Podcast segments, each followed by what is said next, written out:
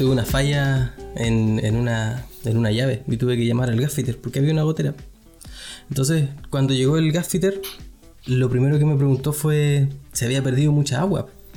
Entonces yo le dije, mira, he perdido 4.526 gotas de agua. Y me dijo, guau, con tanta exactitud, ¿cómo lo sabes? Ah, pues es que soy diseñador. Ya, ¿y eso qué tiene que ver? Es que tengo Photoshop y viene con el cuentagotas. Hoy día sí. Este es el primer, ¿cachai? Que pasa a mitad de temporada, esto igual que la serie. Y la weá se piensa poner mala, ¿cachai?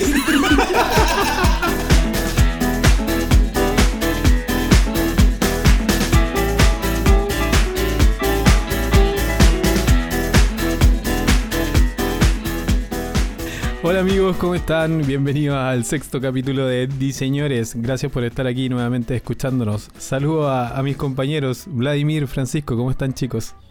Bien, bien, ¿cómo están ustedes? El Fran está riéndose full. No, yo estoy perfectamente bien aquí, un hombre serio. Muy buen contagotas. Estuvo, interesante este, este inicio photoshopístico.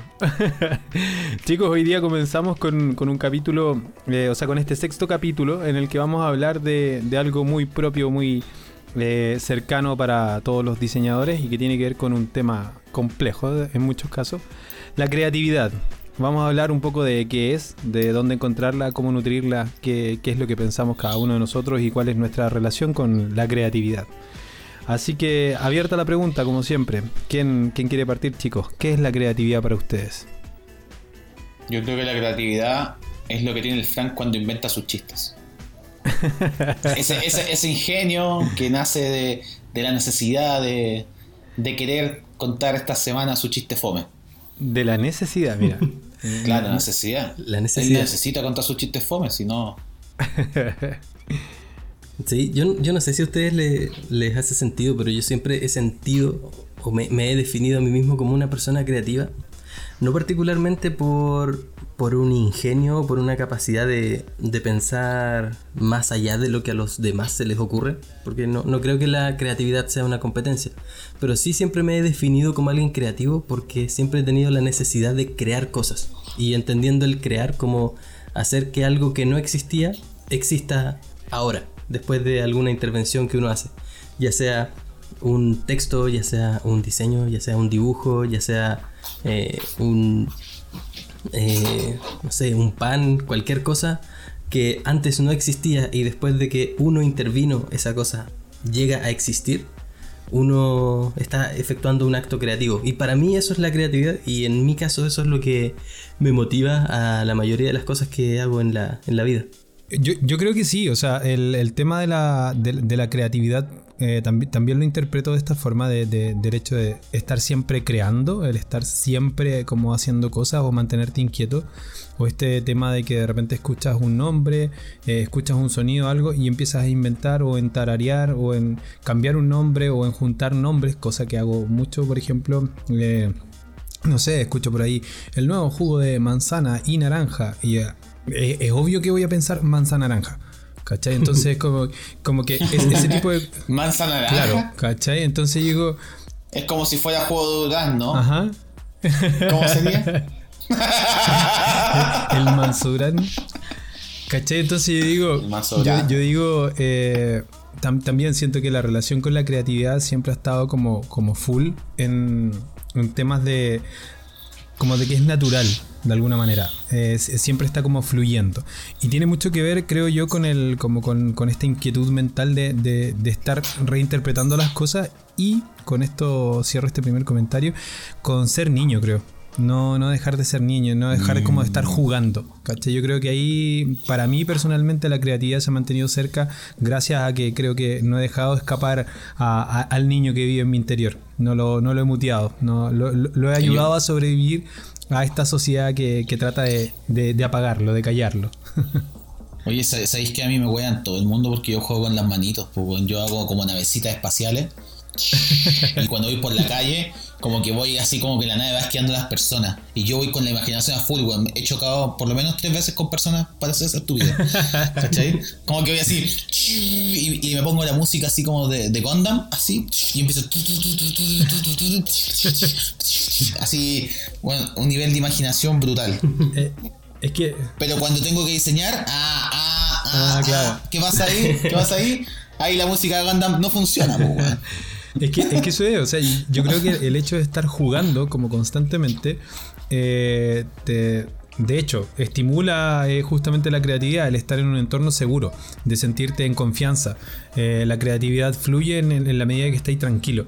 si, si, no conoces, por ejemplo, a las personas con las que están, si yo lo estuviera viendo hoy día a ustedes por primera vez, estaría obviamente creativamente coartado en un inicio, porque obviamente tengo que de alguna manera medirme con ustedes, eh, relacionarme, entender cuál es más o menos su sentido del humor, de que ciertas cosas que yo pueda decir o inventar no los vayan a ofender o cosas por el estilo. Y eso podría coartar mi, mi libertad para expresar. Y en ese sentido, eh, no quiero decir de que, te pongan límites, limita tu creatividad, creo de hecho lo contrario, pero me refiero a la hora de expresarla, así como de querer mostrar mi creatividad, se, necesita de alguna manera una cierta confianza, o al menos una seguridad eh, en ti, como decir, confío en esto que estoy haciendo, por ende voy y lo hago que creo que todo a, nosotros tres nos ha pasado un poco esto en cuando tenéis que dar una charla o cuando tenéis que hablar delante de las personas, delante de los alumnos, o cuando realmente algo sale mal en un momento en el que supuestamente tenía que salir todo bien y tienes que oh, resolverlo. Me hiciste acordar de la charla. dale, dale, dale. De los leones, cuando fuimos y el Fran estaba en el público y nos ah, hacía sí, Sí, intentando distraernos, exacto. y, y, tuvo, y tuvo la fachatez de llegado un momento mostrando la, la manito, hacernos como la hora. Sí, y se fue. Se y fue. se fue. Mi único propósito ese día fue boicotearle su charla. no, y lo logró, lo logró. Después de eso nunca más me han vuelto a invitar a dar una charla. Eh, eh, eso fue, y eso fue el fin. Joel hizo, un, Joel hizo un lobby maravilloso, yo estaba al lado de él. Y nunca más nos llamaron. Pues, no, no, sí, después nos enfrentamos, eh, estuvimos a punto de ir a fin de año, pero nos enfrentamos a, estallido social, coronavirus, conspiración 5G y todas esas cosas. Así que estaba difícil. pero, pero eso chicos, yo, yo creo que en, en este caso para mí la mi relación de toda la vida, de 40 años con la creatividad, ha estado de la mano con un incentivo constante. Voy a háganlo de nuevo para dejarlo bien editado, bien guardado. 40 años de relación con la creatividad, eh, creo que ha tenido mucho que ver con eso, con que eh, me han estimulado el hecho de decir, eh, atrévete, haz las cosas, de no burlarse de ti, de apañarte y todo el cuento. Y hoy día Salte del closet, destápate. Deja de taparte. desnuda. Levántate, ponte hype. libera, libera tu mente. ¿Cachai? Entonces, hoy día con un hijo de tres años me pasa de que veo lo mismo. Hoy día ya me pasa de que de repente me empiezo a reír cuando empieza a hacer cosas eh, Tomás. Y, y en el estar riéndome, porque disfruto lo que está haciendo, él me mira de repente y me dice, papá, no te rías de mí. Y es como, oh, no, no, no, si no me estoy riendo de ti, es que es entretenido, es divertido. Es, ¿Cómo le explica? Y me estoy riendo contigo. No, no, no voy a entrar en esa discusión con, con un niño. Entonces, eh, empecé a darte cuenta de que tienes que generar el entorno y generar las confianzas como para que eso pase. Eh, creo que en docencia también te toca hacerlo un poco en, el aula, o sea, generar ese ambiente de confianza para que todos puedan fluir y un poco empezar a, brotar. Entonces la creatividad para mí es algo que todos tenemos, que viene contigo, ¿cachai? Y que tienes que empezar a, sacarla. Y creo que el niño que llevamos dentro es el, el capitán, el que lleva el timón de alguna manera en tus niveles de creatividad. ¿Cómo lo hacen las mujeres embarazadas una vez que les sacan el niño que llevan dentro? ¿Pierden su creatividad? No, no, no, se, se divide, se divide, se divide. Oye, ¿sabéis que? Oye, oye, sí, esa weá no tenéis que cortar. No puedes salir a leer esa weá, olvídalo. Oye, no. ¿sabéis que? No, no, van a no van a destruir, weón. Chingy, sal, súbate a leva, Chingy. Chingy, de nuevo. No. Weón, ya joven le edita esa parte, weón. No, no la voy a editar. Es que salió muy bueno el chiste, weón. Es que weón no van a hacer pico, acuérdate. ¿Por qué? No, no, no, yo, yo creo que simplemente está. ¿No hay mala intención? Sí, Fran está dejando fluir su creatividad, justamente. Sí, que a mí arte en la creatividad. Sí, a, mí me pasó, deja salir el niño, sí, deja, deja salir el niño. en este caso, a mí me pasó mucho que eh, cuando, tuve la, oportunidad de ver nacer a mi hijo, eh, me pasó justamente una especie de división. Vi como de alguna manera cuando el, bebé sale, ¿no es cierto? Y cortan el, cordón y separan al hijo y lo llevan hacia acá al, lado. Eh, a mí me pasó una sensación de que todo lo que yo podía sentir en este caso, como concentrado en una persona, eh, se dividía. Y era como este, este tema de tener un ojo puesto acá en mi señora y el otro ojo como que se quería ir con el bebé, entonces era como estar dividido creo que sí pasa de que, de que tu creatividad se puede ir con, el bebé en ese sentido. Ah, pero eso fue como una mitosis o una meiosis cuando la célula se divide. No sé cuál de las dos es, mitosis o meiosis, una de las dos. meiosis, porque mitosis es cuando se junta. Ah, perfecto. Sí o sí nos hacen bolsa por ese comentario que hizo. sí o sí dice, no, cuyo ignorante, la weá es mellosi, weón, ¿cómo se tocó? Oye, estoy súper creativo hoy día, discúlpenme, sabéis que tengo como la creatividad así como es que Yo creo que la conversación previa a empezar el podcast estimuló. Estábamos hablando de los de, de, las listas que tenemos cada uno en Spotify, entonces había. Estuvimos cantando el ending de Dragon Ball. Romance te puedo pasamos por eso, pasamos por listas favoritas, por listas que te llevaban de la rabia a la alegría y viceversa. Obladi, oblad. Ah. Entonces podemos entender de que, de que la creatividad en ese sentido está en todo orden de cosas.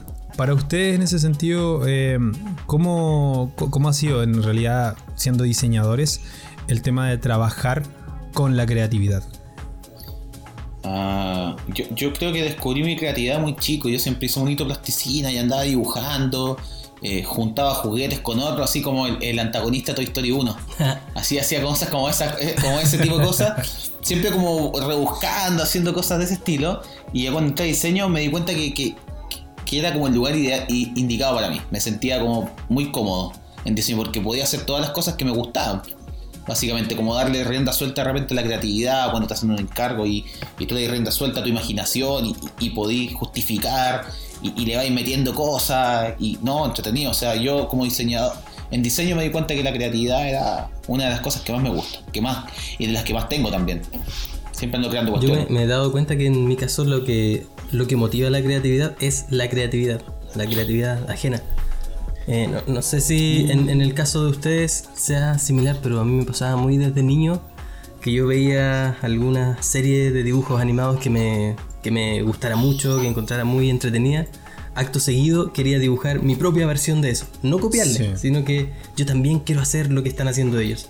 Veía, veía un, un Lego y yo decía, yo también quiero armar cosas con Lego, pero no armaba el. Yo nunca armé el Lego que venía en la caja. Siempre otra cosa. de hecho. Ajá. Entonces, armando otra cosa. Entonces siempre me pasaba eso, de lo, mismo, ya, ocasionalmente hago cuestiones como medias musicales, son horribles, pero como dice Guaripolo, esta canción es mala, pero es mía, ¿cachai?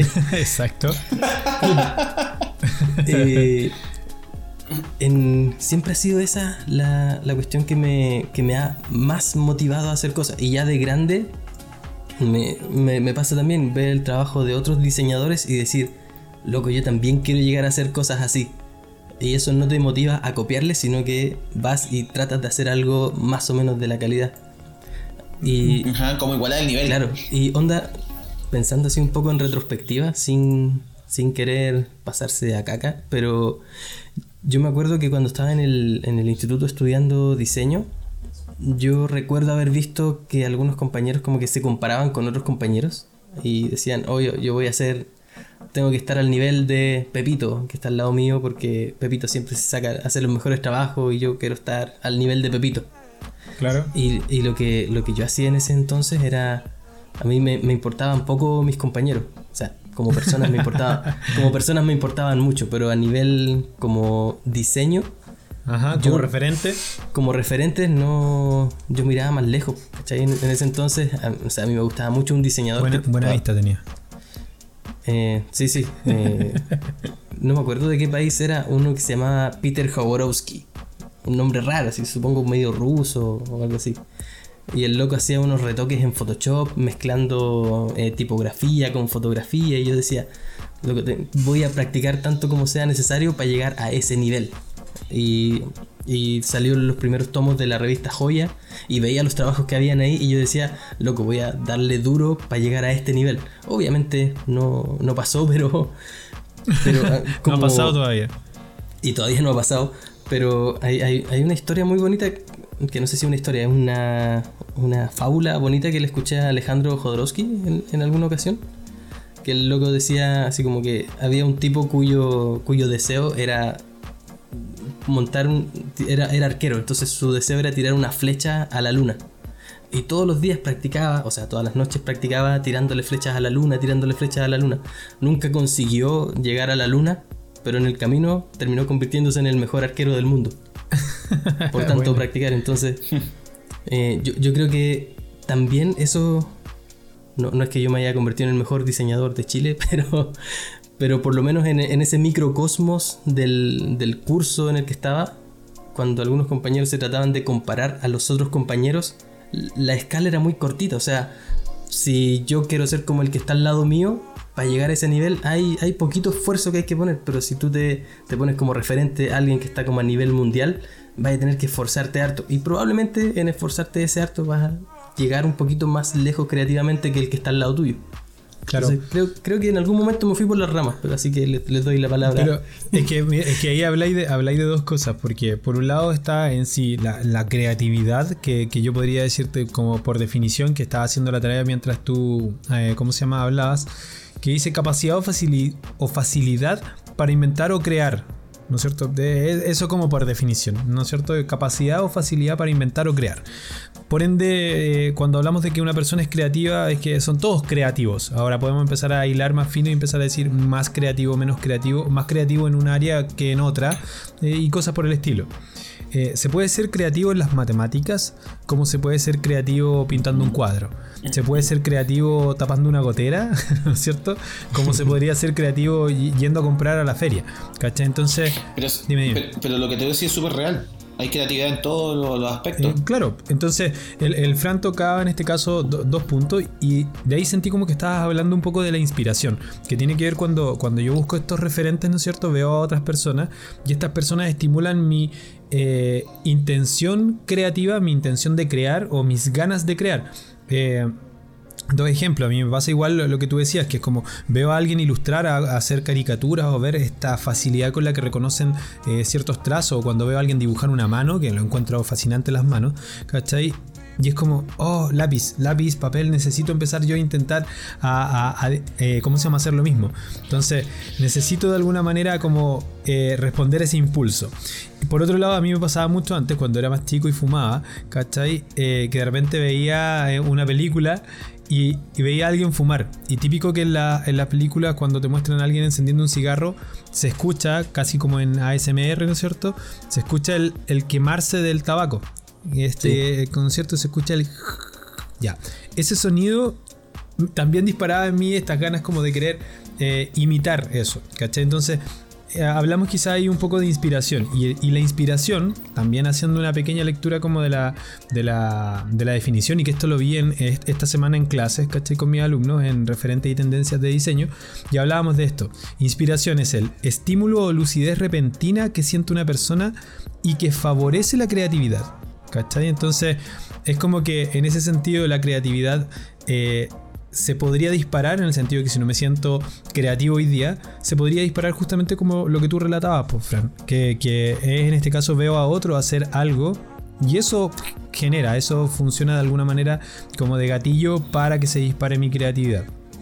O, también cuando la gente ya conoce muy bien un proceso y puede innovar y crear en base a ese proceso mejoras, optimizaciones. Sí, ¿también? Yo tengo, tengo una experiencia cercana de un, de un amigo que es músico eh, muy seco, y eh, su papá es gaffiter, y aprendió el oficio con su papá. usar el cuentagotas. claro, no sabe cuentagotas. bueno, le enseñó a Illustrator y Photoshop porque para que se sea sus carátulas él, porque es muy autogestionado él. Y resulta que él, en, el desarrollo, en el oficio de la gafitería, eh, ya se conocía tan bien como todo, todo, todo, todas las partes de un califón, cómo funcionaba la pasada de gap, aquí y allá, que desarrolló un, pequeño truquito para ahorrar gas cuando uno tiene gas por galón. Ya. Y cuando yo vivía solo, él me dijo, mira, con esto voy a ahorrar harto más gas, me dice, porque el agua se calienta lo mismo pero pasa menos gas. O sea, con menos gas calientas más agua. Ya, pues. Y lo que hacía él, ejemplo, era que la llave de paso de gas la colocaba en vez de derecho, la colocaba a tres cuartos. ¿Cachai? Como que la colocaba un poco ladeada. Eso hacía que efectivamente saliera menos gas. A mí el gas me, me, me, duraba un montón cuando vivía solo. Y era justamente eso, yo tenía un galón de, de 15 creo. Y me duraba por lo menos 4 o 5 meses. Y de verdad compraba por lo menos dos veces al año gas. Y me añadía todos los días, dos veces. Entonces. Déjame poner eso en duda. no, pero es verdad, te lo juro. Entonces, a lo que voy es que de repente el conocimiento en, un, oficio también te permite eh, desarrollar la creatividad de cómo hacer esas cosas de mejor forma o innovar en el proceso. Claro, o sea, se, entiende que de alguna manera el cerebro, eh, para de alguna manera ser creativo, ¿no es cierto? Podría ser de que yo soy tan creativo que todos los días me voy por un camino distinto al trabajo, que todos los días eh, realizo una, hago un cambio en la rutina. Y eso podría también ser algo, podría ser un, acto creativo, en el sentido de que si yo le voy cambiando las, normas del juego al cerebro, el cerebro no tiene tiempo de memorizar y de alguna manera entrar en el piloto automático, que siento yo que es el enemigo de la creatividad. Cuando estamos haciendo todas las cosas en, piloto automático, nuestra creatividad de alguna manera disminuye, porque el cerebro toma decisiones que ya estaban eh, definidas, por ende no, está pensando en resolverla. Y por eso que le tenemos tanto miedo de repente a, este, a esta idea de la incertidumbre, cuando la verdad es que toda la vida hemos estado rodeados de incertidumbre. Eh, nunca nada ha sido seguro, nunca nada ha sido cierto. Nos acostamos con total seguridad de que mañana nos vamos a levantar y no tenemos idea, ¿cachai? Lo que puede pasar.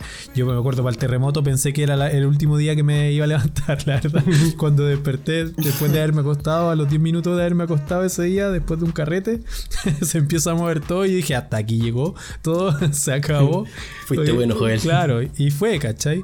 Entonces, eh, creo que también ahí, en, en, ese sentido, tenemos que ayudar un poquito cuando sentimos que no somos muy creativos parte de la, forma de estimular, ya decíamos, puede ser inspirarse en otros, puede ser hacer las cosas de manera distinta, ¿no es cierto?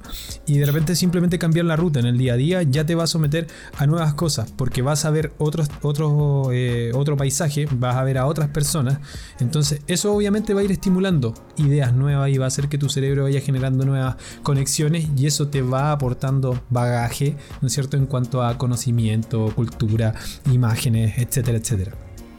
Sí, me parece perfecto. Y hay, una cuestión que sí es cierta, y es que hay personas que están más abiertas que otras a recibir esos impulsos creativos, a, descubrir eh, nuevas formas, a, encontrar nuevas ideas o, o, que están con una disposición a, a ver las señales frente a ellos de tal forma de motivarse a crear cosas distintas o a crear algo, digamos. Lo cual me lleva a preguntarme si el creativo nace o el creativo se hace. ¿Qué piensan ustedes? Mm. no, yo creo que, ¿sabéis qué? Nace. Hay gente que nace y hay gente que se hace. Eso, es, como, el qué? Justifique su no, respuesta. No, es que, ya, justifico mi respuesta. yo, yo hago clase en la Casa Cultural Pintana a, muchos niños.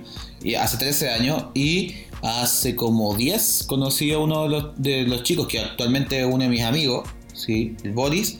Y el Boris, eh, toda, la, toda la vida, eh, desde que lo conozco, desde que fue chiquitito, ilustraba bien.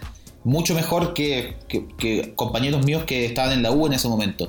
Entonces, eh, y él no recibió ningún estímulo creativo, él simplemente tenía el don como se dice de alguna manera. Tenía la facilidad, o sea, él tomaba un papel, una hoja, un lápiz y, eh, fluía. Bueno, lo que dibuja, y fluía.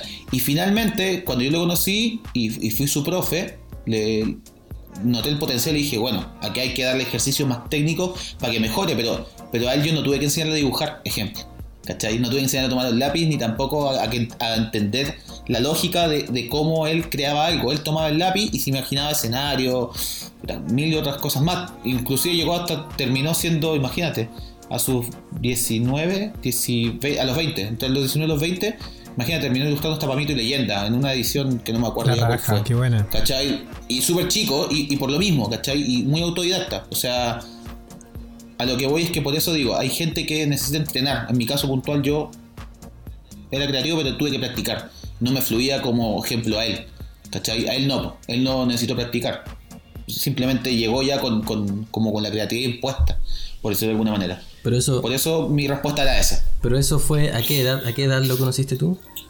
Chico, lo he conocido 10 años, 12 años más o menos. Perfecto. Sí, ahora tiene 22. Sí, pues han pasado como 20, bueno, 24 por ahí. 13 años, sí, más o menos. Genial. Imagínate. Hey, yo me imagino que igual debe haber habido algún estímulo. Eh... Puro, Dragon Ball. no, probablemente. O, incluso el mismo aburrimiento. Es curioso, pero. Puede ser. Hay, personas que, yo he conocido que, muestran las mismas cualidades de, de creatividad así eh, al, a flor de piel. Y en la mayoría de los casos es gente de regiones, curiosamente. Y probablemente una de las teorías es que en regiones hay menos estímulos, menos cosas que hacer un sábado en la tarde o, después del colegio. Y finalmente hay menos internet. Entonces la, única diversión es entretenerse uno mismo con su propio cerebro y, ahí nace esto de inventar historias, inventar personajes, inventar cosas, crear finalmente como medio de entretención y probablemente eso estimular toda la creatividad. O sea, totalmente. Ahí, ahí hablábamos del aburrimiento. Tú hace tiempo atrás hiciste una, hiciste una cita, Fran, acerca del, tema de lo, de lo, importante del aburrimiento para estimular justamente la creatividad. Estos días creo de, lo que nos ha estado pasando en el, en el mundo. Eh, en relación a tener que eh, de repente estar limitado, ¿no es cierto?, de, recursos en cuanto a, que, estimulen nuestra creatividad pensando en que, no sé, yo salgo a trotar y me, eso obviamente me, estimulaba a ser más creativo, andar en bicicleta, eh, en mi caso andar en el, en el ¿cómo se llama? En el monociclo, escuchando música, eran, eran procesos que para mí eh, le, daban de alguna manera el break a, mi cerebro para luego llegar y sentarme de nuevo y ponerme a crear. Pero hoy día finalmente los, recursos limitados de alguna manera de estar como encerrado en tu casa, a la vez te generan obviamente el aburrimiento, ¿no es cierto? Esta monotonía y es como, chuta, ¿qué hago? Y en ese qué hago, en el, en el hecho de preguntarte, ya estáis viendo entre comillas el valor de, de lo lindo de aburrirse. Es decir, si antes nunca me lo preguntaba, era porque estaba haciendo cosas siempre. Y como estoy haciendo cosas siempre, no me cuestiono nada y voy nuevamente, lo que les decía hace un rato, en piloto automático. Por ende, yo creo en, ese sentido que el, creativo eh, nace, o sea, lo traes en, tus genes, vienes con todo tu, dosis de creatividad, pero eh, me gustaría decir que es como una especie de músculo. Es decir, eh, frente al estímulo correcto y a la constancia, a la práctica, ¿no es cierto? Esa creatividad puede ir más allá, pero la capacidad de resolver eh, problemas de una manera más rápida o más efectiva, en menos tiempo, por decirlo, si lo queremos llevar a esa, a esa medida, creo que eso sí es un tema particular de cada uno todos nacemos creativos, pero hay algunos que vienen con una dosis, creo, un poquito más generosa que otros. Que es como cualquier cosa. Algunos tenemos más cejas, menos cejas, más pelo, menos pelo, más alto, más, más chico, etcétera. Lo mismo. Pero de que lo traemos, lo traemos. Eh, y, en ese sentido es como tu entorno el que podría disparar. Eh, lo, que, lo que comentaba Vlad, o sea, eh, sin duda una persona que tiene talento si lo estimulas, obviamente lo podía hacer eh, explotar, ¿no es cierto?, todo el potencial que tiene. Y una persona que no trae de alguna manera eh, este talento, eh, sí podría explorar su creatividad. Y nuevamente vamos al, al, tema de si estamos hablando solo de crear piezas gráficas, estamos solo hablando de crear música, sonidos, secuencias fonéticas, eh, secuencias de palabras, de como quieras llamarlo, pero crear cosas. Desde ese punto de vista, pensándolo en el diseñador, yo creo que el diseñador viene como con una tendencia. Si pensamos en que el diseñador es como por vocación, vienes con una tendencia hacia la creación, al estar haciendo cosas, al estar diciendo esas cosas. Y no es como solo para ti, que ahí nos iríamos nuevamente a la diferencia que me gusta mucho tratar, que es el, entre el artista, ¿no es cierto?, entre hacer arte y hacer diseño. ¿Cachai?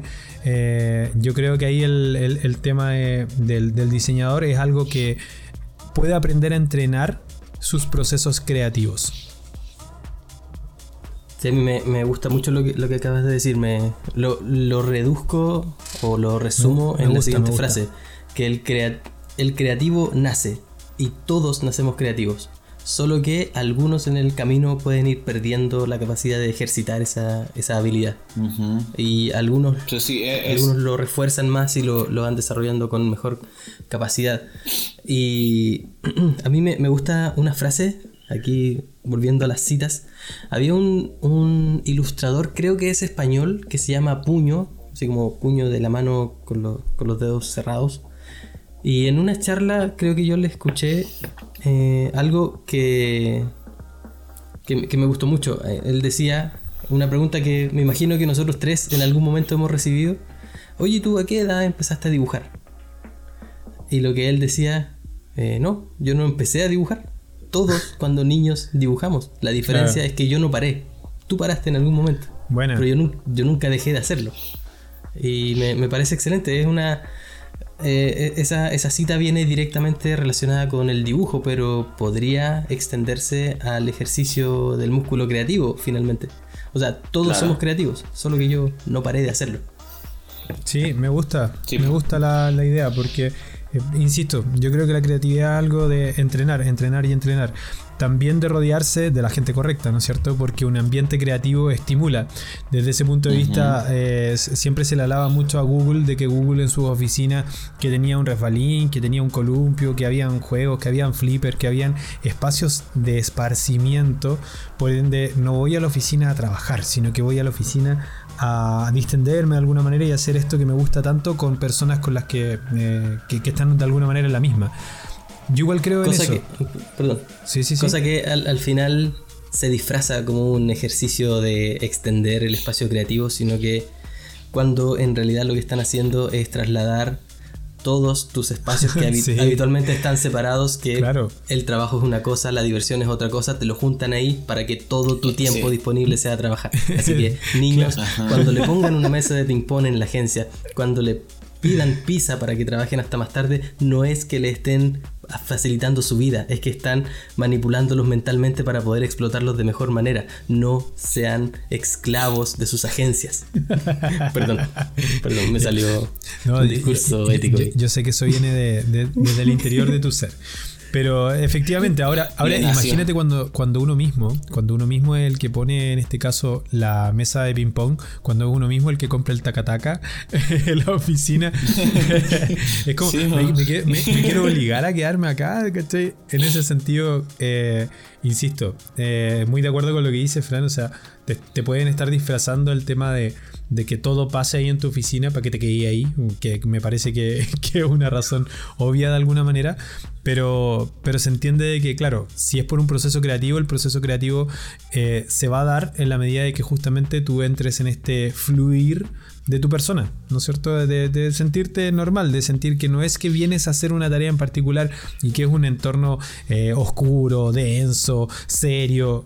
No, no, no, podemos hacer la pega eh, acá y divertirnos igual. Es como, como es un poco el, mensaje. Y se ha comprobado, en este caso, de que el, trabajar, ¿no es cierto?, con, con, personas que están de alguna manera en la misma vibra, gente que está en la misma onda de alguna manera creativa, en la misma onda de laboral, la forma de producir los cowork. Eh, van en ese, en ese camino. A mí personalmente me han servido mucho, pero también veía personas que pasaban un rato por el cowork y se iban porque los distraía porque demasiado estímulo alrededor no los permitía concentrarse. ¿Cachai? Entonces, eh, con eso, ¿a, qué voy? No para todos es el mismo proceso y ese proceso hay que descubrirlo también. ¿cachai? Eh, a algunos les gusta entrenarse, ¿no es cierto?, levantando pesas, otros prefieren las máquinas con, pesos propiamente tal, otros prefieren salir a correr, otros prefieren la, eh, ¿cómo se llama la, la, que tú haces con tu propio cuerpo? ¿Calistenia? Eh, no, me acuerdo con. Creo, creo no sé qué tipo de ejercicio haces tú. Pero. Que hace como fuerza, fuerza ¿Cómo se llama ese? ¿Kamasutra? ¿Cómo, cómo? lo, voy a, lo, voy a, buscar, lo voy a buscar mientras ustedes hablan, no se preocupen y los voy a aclarar. Entonces. Calistenia. Calistenia. Calistenia, ya, ¿no? Calistenia es con la. Sí, cuando haces. Con I. Claro. Calistenia. Claro, porque es como también, sí, también, también funciona. Este podcast está lleno de las manos. Está bien creativo. Gente, capítulo 6, final de, final de capítulo. Capítulo 666. Un... claro. Entonces, ¿se puede ser más creativo que otra persona? O sea, imagínate este capítulo. Claramente estamos siendo mucho más creativos que otros que todavía no hacen su podcast. Pero yo te puedo decir, a, yo te podría decir a ti así como Vladimir, como, eh, oye Vlad, pero yo soy mucho más creativo que tú, po. No, no, la verdad es que yo creo que eh, no, no, no puede ser más creativo. Yo creo que la creatividad eh, no, no está definida, no es un parámetro. Es como cuando la gente habla del amor, tampoco es un parámetro definido. hay los cariños, como cada cual o cada persona interpreta la creatividad, es muy distinto. Puede ser que mi proceso creativo, ¿cierto?, sea muy distinto al de Joel o al de Fran o al de alguna otra persona.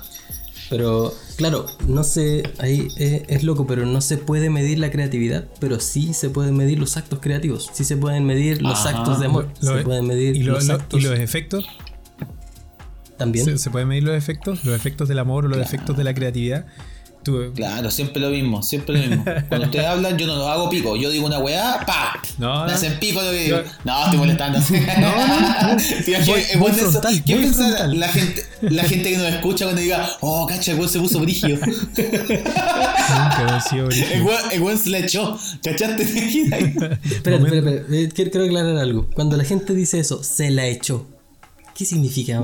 ¿Qué, ¿Qué, es lo que se echan? Que te enojaste. ¿Pero qué es lo que se echan? Te, te, te echaste el momento, pues, te la echaste, puta, weón, Frank, weón, te la echaste. Rompiste el momento. No es, no, es que le tiraste algo, no es que le echaste algo. ¿Cachai? Ah. Ahora puta, Fran se la echó, weón, así como lo rompiste. Se, se echó el momento. Se echó el momento. Claro. Cacha que el Fran se echó, él echó. Oh. Pero menos se con menos el echó. Ya, pues, entonces, chicos, repito la pregunta. ¿Se puede en este caso ser más creativo que otro? Fran, ¿tú qué pensáis de eso? Vladimir ya eh, manifestó su postura, dijo que no. Sí, pues yo dije que no. que yo creo que todos tenemos creatividad distinta. yo, creo que es, difícil medir quién es más creativo que otro, pero sí se puede medir quién realiza más actos que otros. Por ejemplo, en una, no sé, supongamos en un brainstorming, tú podías medir cuántas ideas generó cada uno, ¿cachai? Y eso podría eventualmente medirse y evaluar si es que una de estas personas eh, es ideal para participar en los brainstorming o mejor que participe en la producción, ¿cachai? Así que dentro de un contexto únicamente profesional, capaz ahí se puede medir un poquito. Pero, pero ahí, Fran, ejemplo, no es lo mismo una persona. Es que ahí me nace una duda a mí, la verdad, con el ejemplo que diste me nace una duda. ¿Por qué? Porque no es lo mismo una persona que sea creativa a una persona que. Porque en un brainstorming, ejemplo, cuando dice, ya, ninguna idea es mala.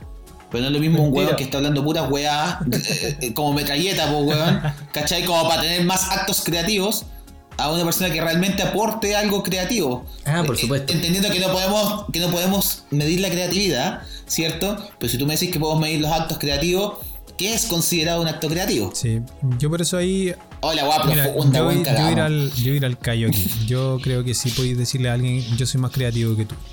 Eh, uh, a ver, a ver. Se mojó el potito, gacha, gacha. Sí, obvio, pues, alguien, tiene que estar en desacuerdo con todo esto. Expláyese. Yo, creo que sí puede pasar. Eh, obviamente, eh, decirle a una persona así a rompe raja, decirle, ¿sabéis qué? vos no soy creativo, yo soy más creativo que tú. me parece que eso obviamente podría herir susceptibilidades. yo me siento preparado como para que alguien me diga, ¿sabéis qué? Yo soy más creativo que tú en esto en particular no en la vida, no como persona, no como eh, un ser humano, ¿cachai? Sino que en esta tarea en particular. Eh, no sé, si, si, me preguntáis en medirme en deportes con alguna persona, yo podría ser más o menos creativo. Si me preguntáis en medirme en diseño, depende. Eh, haciendo un tríptico, haciendo una tarjeta, haciendo una marca, haciendo qué, ¿no es cierto? Algo que me hayan encargado, yo, sería capaz de reconocer que soy menos creativo que otra persona, o sentirme menos creativo que otra persona y, hablarlo y decir, es que sabéis que chico, no sé, yo, yo encuentro que soy mucho menos creativo que, no sé, que Vladimir para resolver una clase, por ejemplo. Yo no tendría problema en decirlo así. Te fuiste en la personal, te fuiste en la personal. yo encuentro, yo encuentro que. Está bueno, pero, te, pero te estoy tirando rígido, ¿no? El que se enoja porque le dicen algo bueno. No es si me era un halago.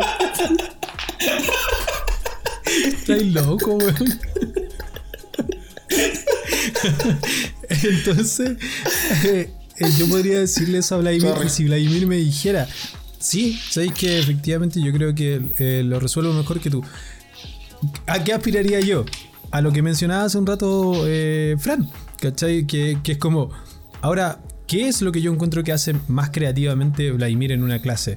Que me hace obviamente decir, sí, que yo soy menos creativo que tú para resolver este tipo de problemas. Y ahí tengo una oportunidad de aprendizaje. Desde ese punto de vista, considero que es importante relevante en la vida de nosotros, ser capaces de repente de reconocer que hay alguien que es más creativo o menos creativo que nosotros frente a una tarea. Si nos queremos medir y queremos competir, ya ok, ganaste esta competencia y fin, y es todo y puedo aprender de eso, pero sentir como que creo que le tenemos demasiado miedo a este tipo de cosas, como a hablarlas, a decirlas, ¿cachai? Y ¿sabéis que? Sí, la gente se pone súper sensible. que claro, ¿cachai? Porque, no sé, bueno, yo me imagino que, lo toman demasiado personal y demasiado así como de que ser menos creativo es como que fallaste en la vida en este caso, ¿cachai?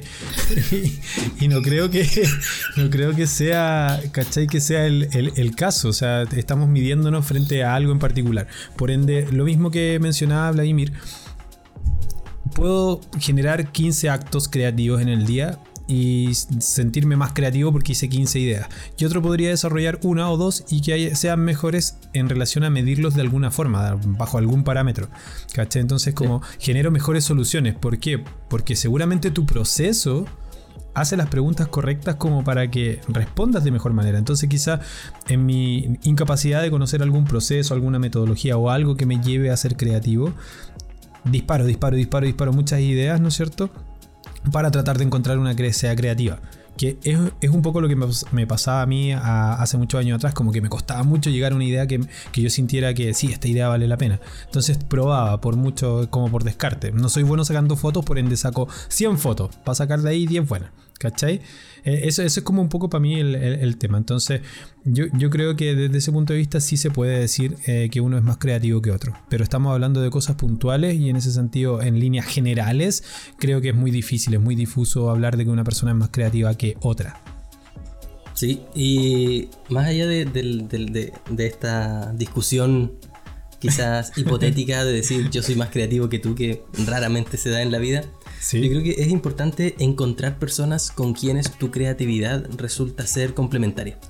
Por ejemplo. Ah, es como el capítulo pasado, rodearse de la gente correcta. Ah, muy bien. Entonces, por ejemplo, yo en la, oficina trabajo con, con, un ingeniero de proceso. Trabajamos, eh, hacemos equipo los dos. y es súper entretenido porque cuando estamos trabajando en un proyecto, por ejemplo, y tenemos que digitalizar cierto proceso, eh, Arturo, que es mi compañero, siempre encuentra formas de optimizar el proceso, ¿cierto? De, que esta etapa del proceso podamos automatizarla y que la, podamos ignorar y hagamos que los que eran cinco pasos ahora sean cuatro pasos.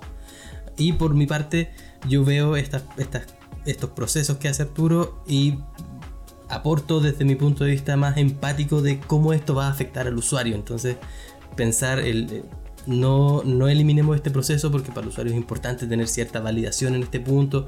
Entonces son, son dos modelos de creatividad, una creatividad más orientada al, proceso, más orientada a la ingeniería y otro tipo de creatividad más orientada a la empatía, que en conjunto pueden producir productos que, funcionan de mejor manera para, para tanto la institución como para el público final.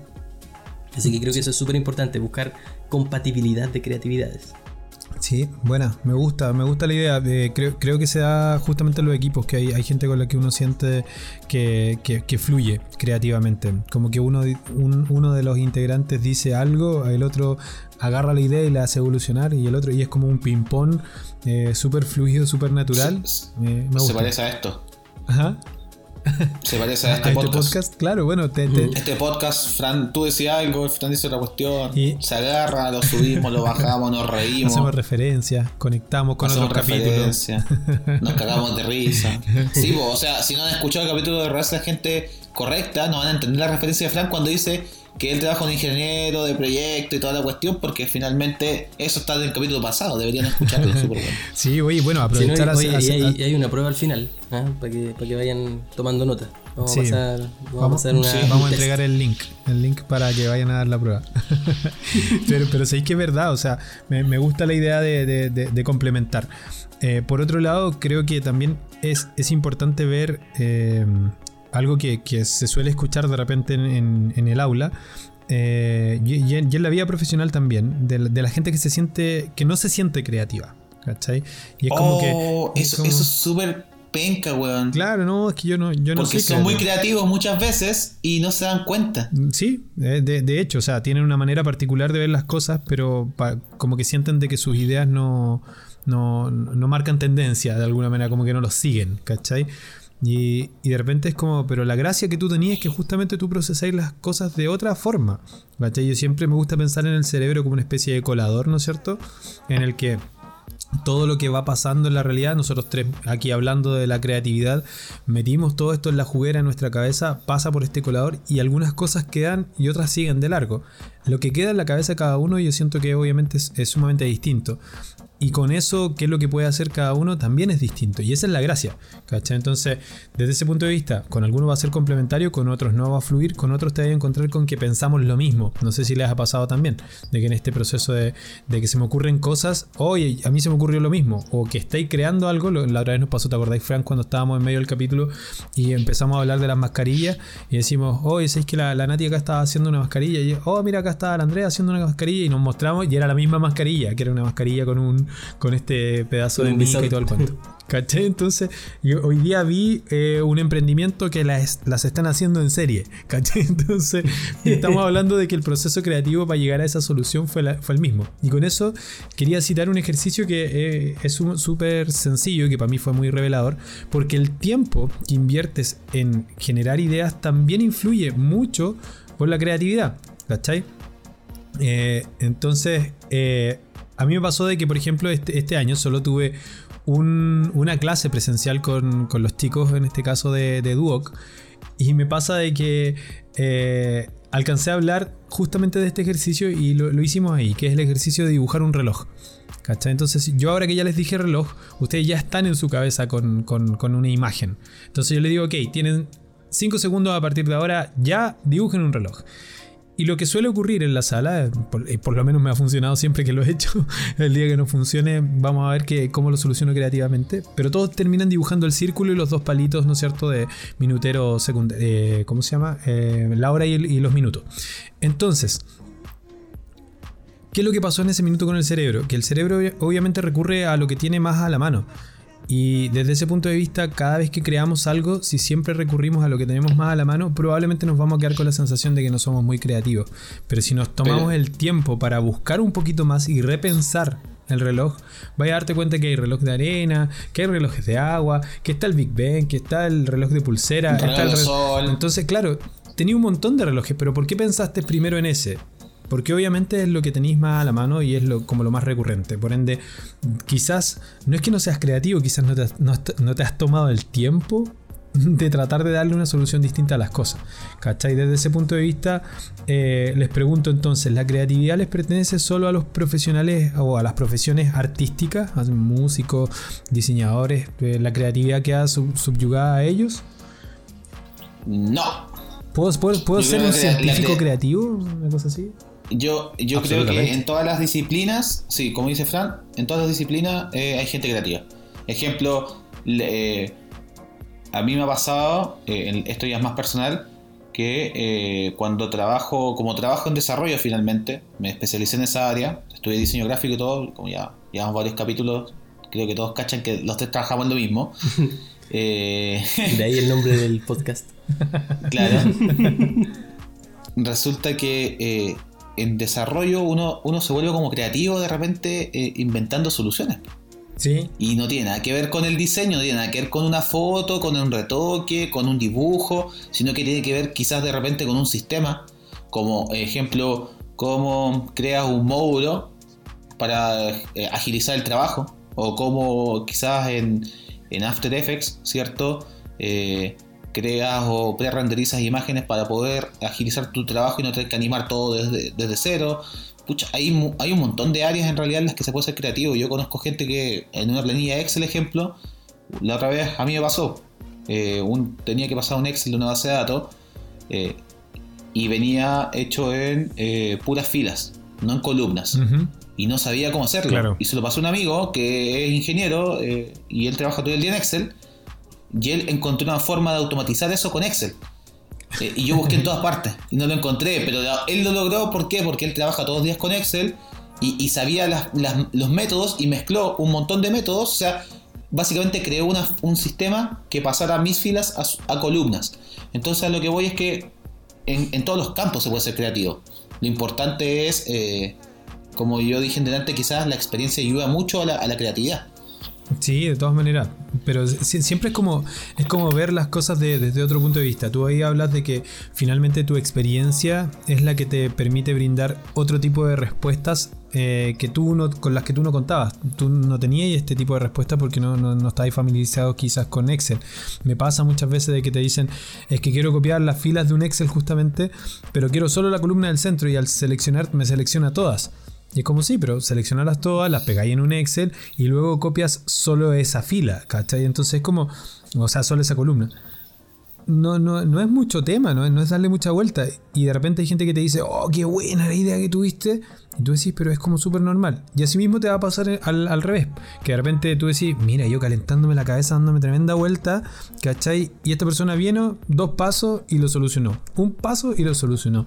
Entonces, desde ese punto de vista, nuevamente, eh, eh, la experiencia, la experiencia previa, tu bagaje, el cuántas veces has intentado solucionar un problema también habla de tu creatividad.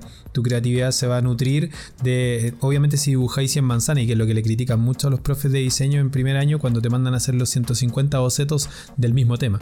Dibuja 150 manzanas, ¿no es cierto? Y es como, pero ¿para qué? ¿Cachai?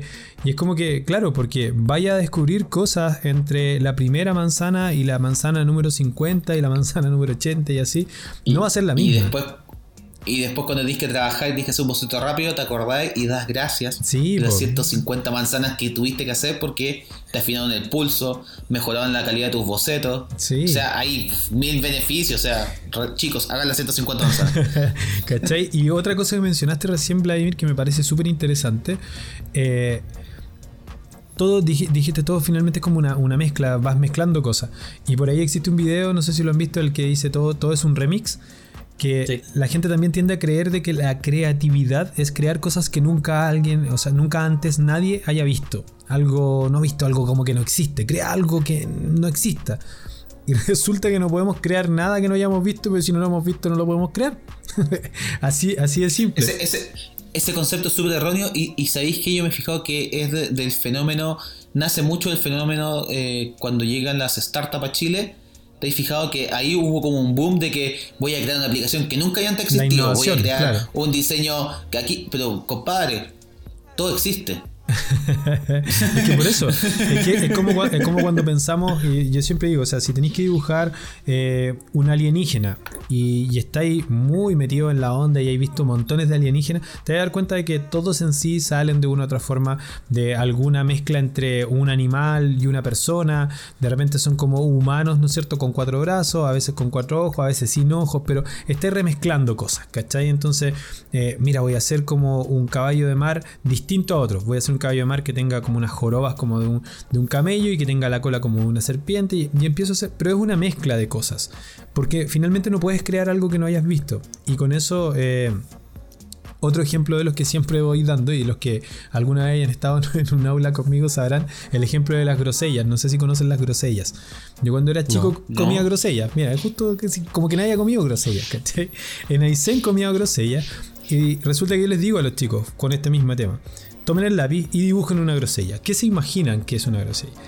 Y en ese sentido es como que, ok, voy a crear algo, pero como no lo conocen, es difícil justamente poder crear a partir de este referente. Si yo les digo que es como una uva, si yo les digo que tiene como unas vetas, así como unas líneas, como tipo sandía, eh, es del porte más o menos de una uva. Eh, la cáscara es dura y un poco áspera, tiene como unos pelos que son duros afuera. Por ende, es un fruto difícil de comer pero es muy rico. Si yo les doy de alguna manera esos referentes, eh, obviamente ya ahí empiezan a afirmarse un poco de lo que conocen y en base a eso podrían crear. Pero cuando no tienes referentes, cuando no tienes experiencia previa, eh, obviamente se hace mucho más difícil, mucho más, más, más, árido. Entonces vas a poder crear igual algo, lo que se te ocurra. ¿Cachai?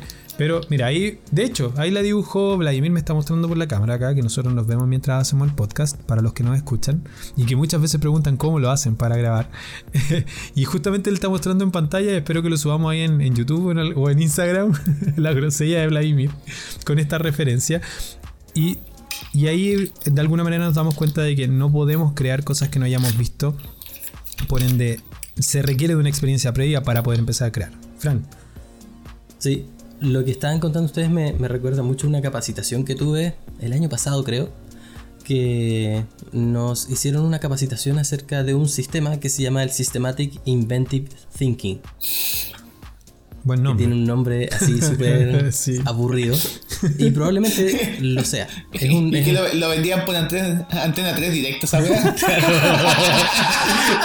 Después de la chorrimanquera. Sorry, weón, lo tenía que decir, weón. No, Sí, de hecho es súper útil. Son, son unos, unos chuponcitos que te pegas aquí en la frente. Y mientras te sientas a ver televisión, te da unos pequeñitos shocks eléctricos que desarrollan tu creatividad. No, mentira. yo, yo sé que Vladimir estaba cotizando ya. no, mira, Systematic Inventive Thinking, por lo que me acuerdo, fue hace, hace harto rato. Es un, es un modelo de un modelo que se desarrolló, creo, en Israel. Creo que de por allá viene porque no todo viene de Estados Unidos, que lo sepan, ni, de China y Japón, hay más países creativos.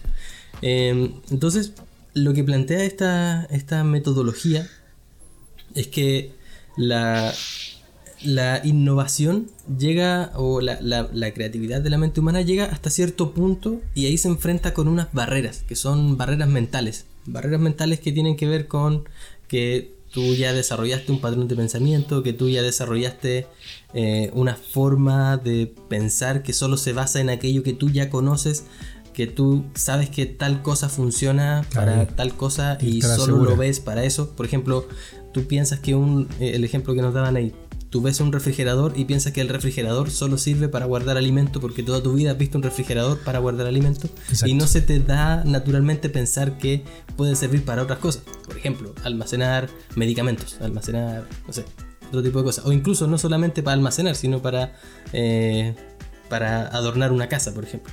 Son, son cosas que no tienes en consideración. Yo guardaba mi monito plasticina en el refrigerador de verdad. Tenía muchos monitos, tenía aproximadamente 150 esculturas de plasticina de muchas cosas que yo había hecho. Majin Buu, Goku, el Zodiaco, un perrito, un cine, todo eso. Y cuando me cambié, cuando yo era chico, esto me pasó cuando era chico, ahí murió mi colección de monitos de plasticina. Fueron años de trabajo.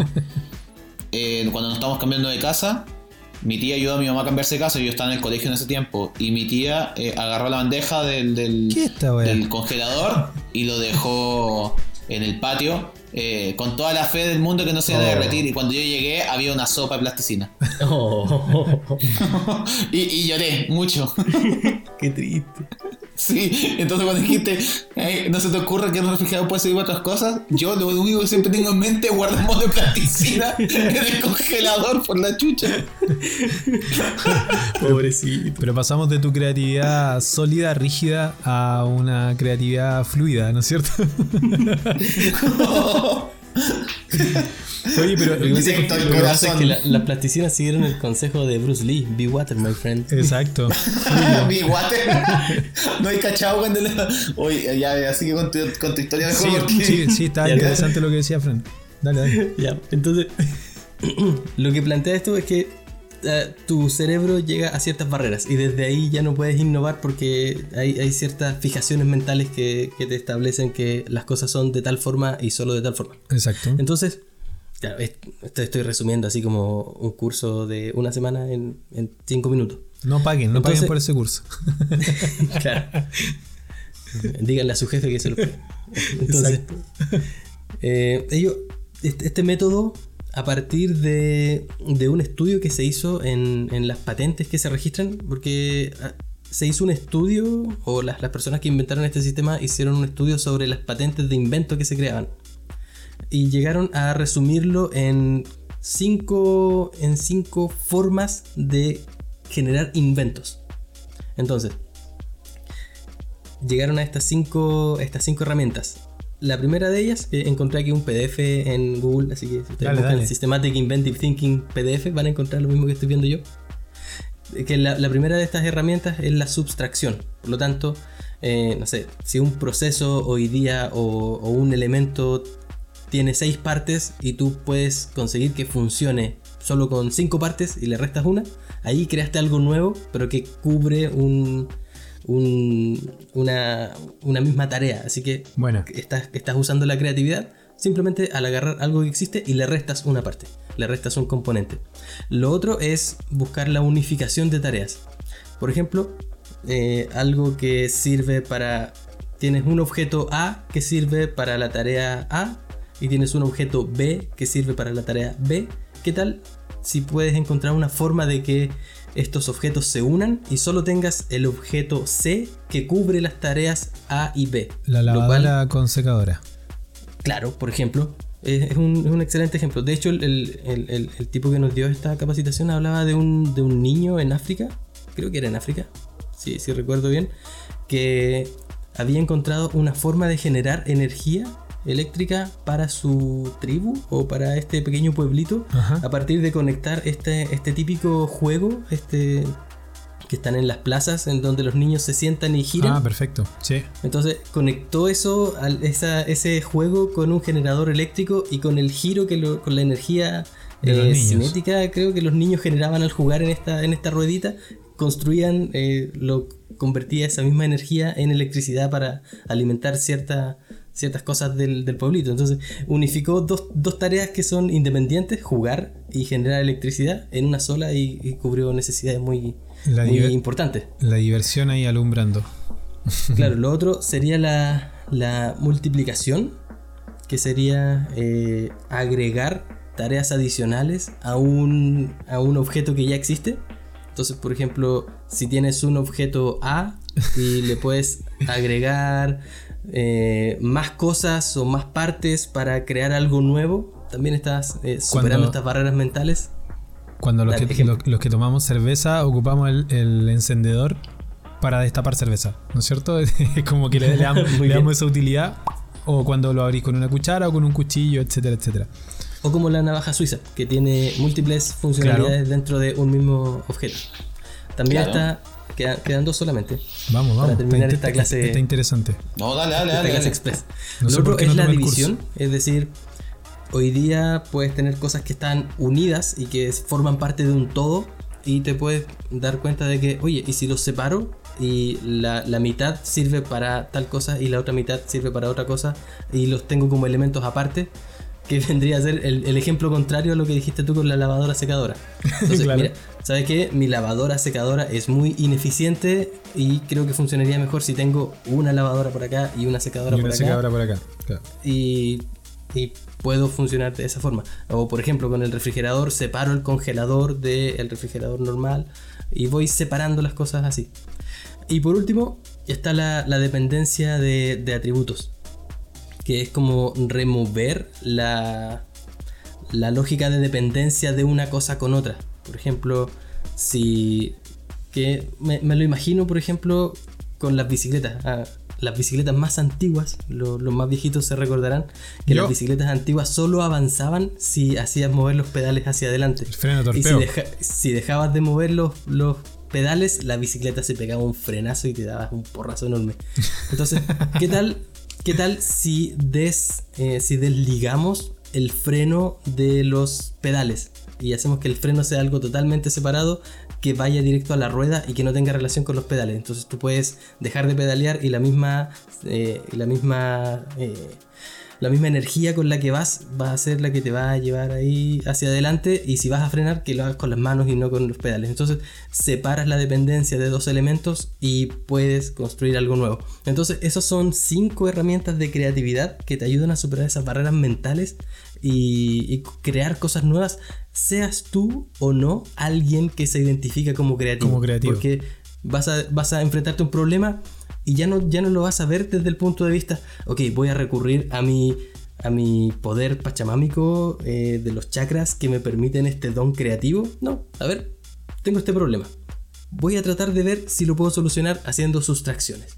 No, ok, vamos a ver si lo puedo solucionar haciendo unificación de tareas. Vamos a ver si lo puedo solucionar con la multiplicación, con la división o con la dependencia de atributos.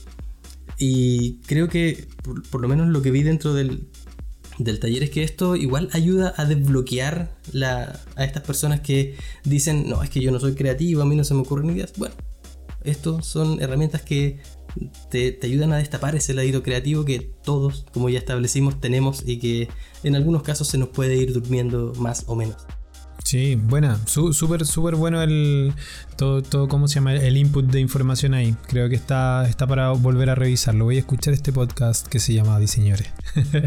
sí, pero efectivamente lo había escuchado. La verdad es que estaba difícil retener el, nombre en este caso porque suena como muy pretencioso o, complejo para hablar de algo que, que, es tan lúdico, tan, tan como sencillo, cercano.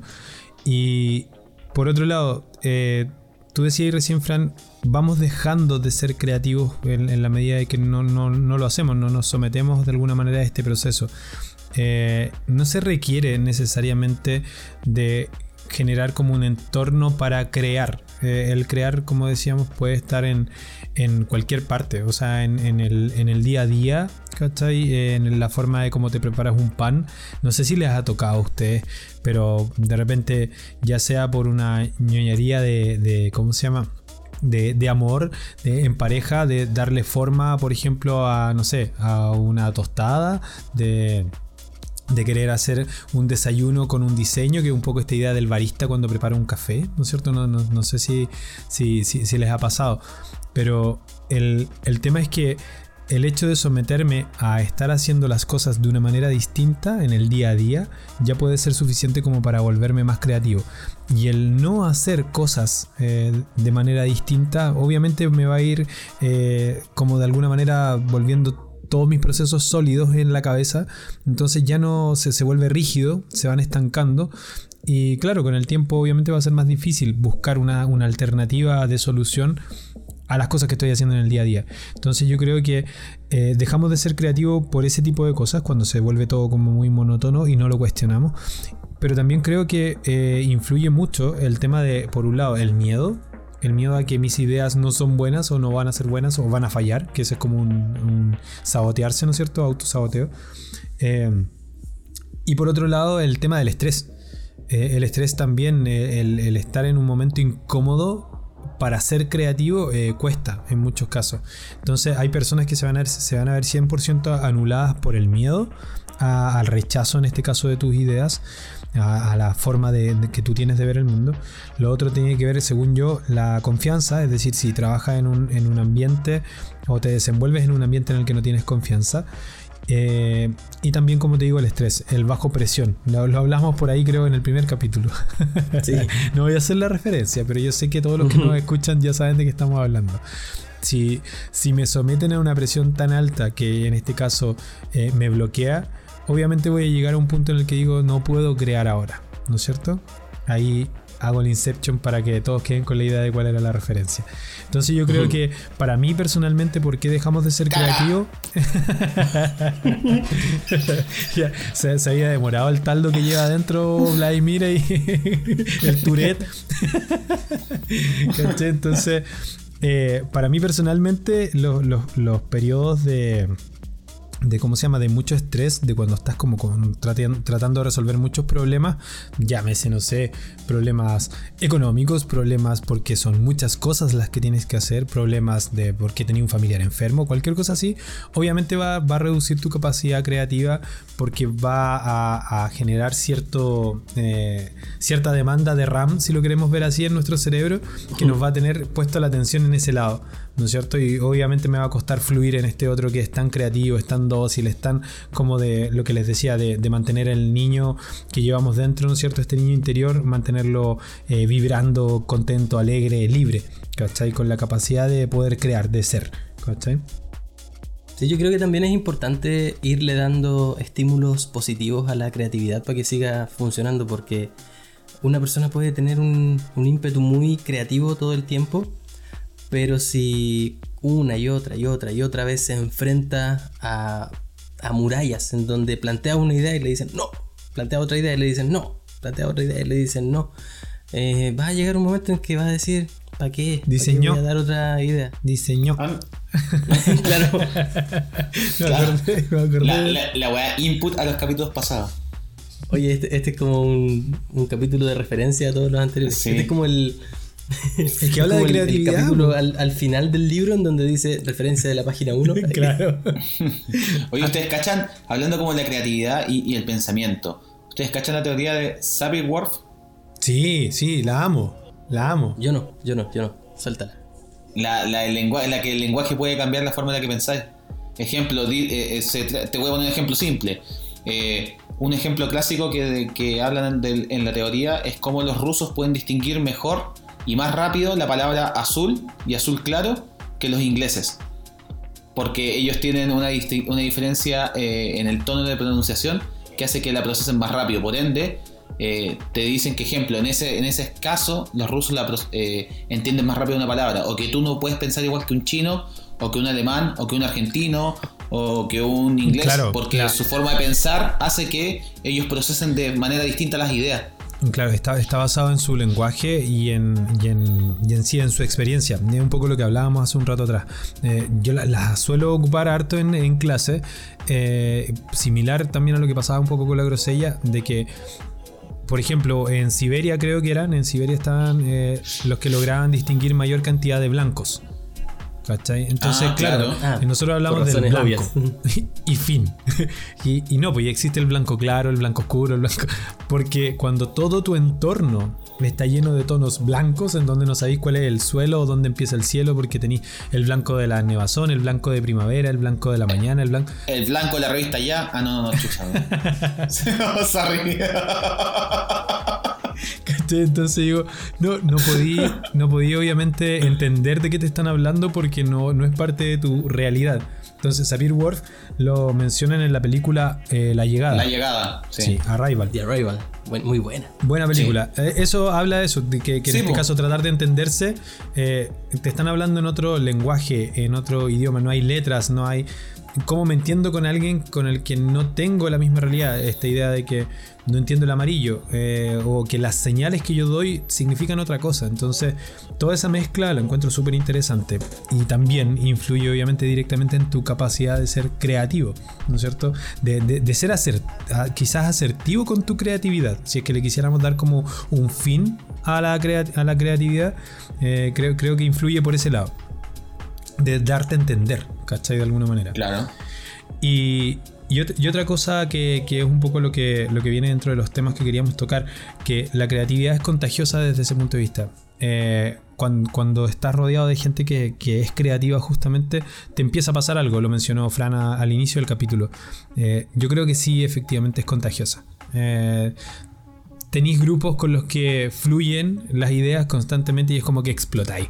¿Cachai? Yo tengo una, junta de amigos con los que eh, nos conocemos hace muchos años y tenemos el rito ahí de, juntarnos al menos una vez al año eh, a tomar cerveza y a conversar de distintas cosas. En algún minuto lo hacíamos mucho más seguido eh, y nos dábamos tarea. Entonces empezábamos a hablar y así como estamos hablando ahora y damos referencia, es como que ya no, te leíste ese libro, sorry, pero para la próxima junta tenéis que tenerlo leído porque obviamente vamos, a hablar de esto.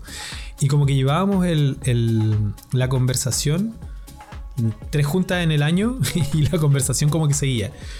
Y con ellos es una cuestión de que de verdad no paráis de reírte y una cuestión de que idea tras idea y vais generando cosas y inventáis cuestiones y nos vamos en la bola, ¿cachai? Y es un poco lo que me pasa también aquí con ustedes. Entonces, juntarte con esa gente te deja después como en una, en una revolución, ¿no es cierto? Eh, eh, energética, si lo queremos ver así, en el que estáis dispuestos a hacer más cosas ver sus reuniones que se te vuelven tediosas o gente con la que tú caché que no fluye el tema eh, creativo, que es todo como muy cuadrado, muy delimitado. Entonces también eh, desde ese punto de vista, para mí, juntarse con gente creativa eh, se va a contagiar en esta idea de, un mundo tan viral como el que vivimos hoy día.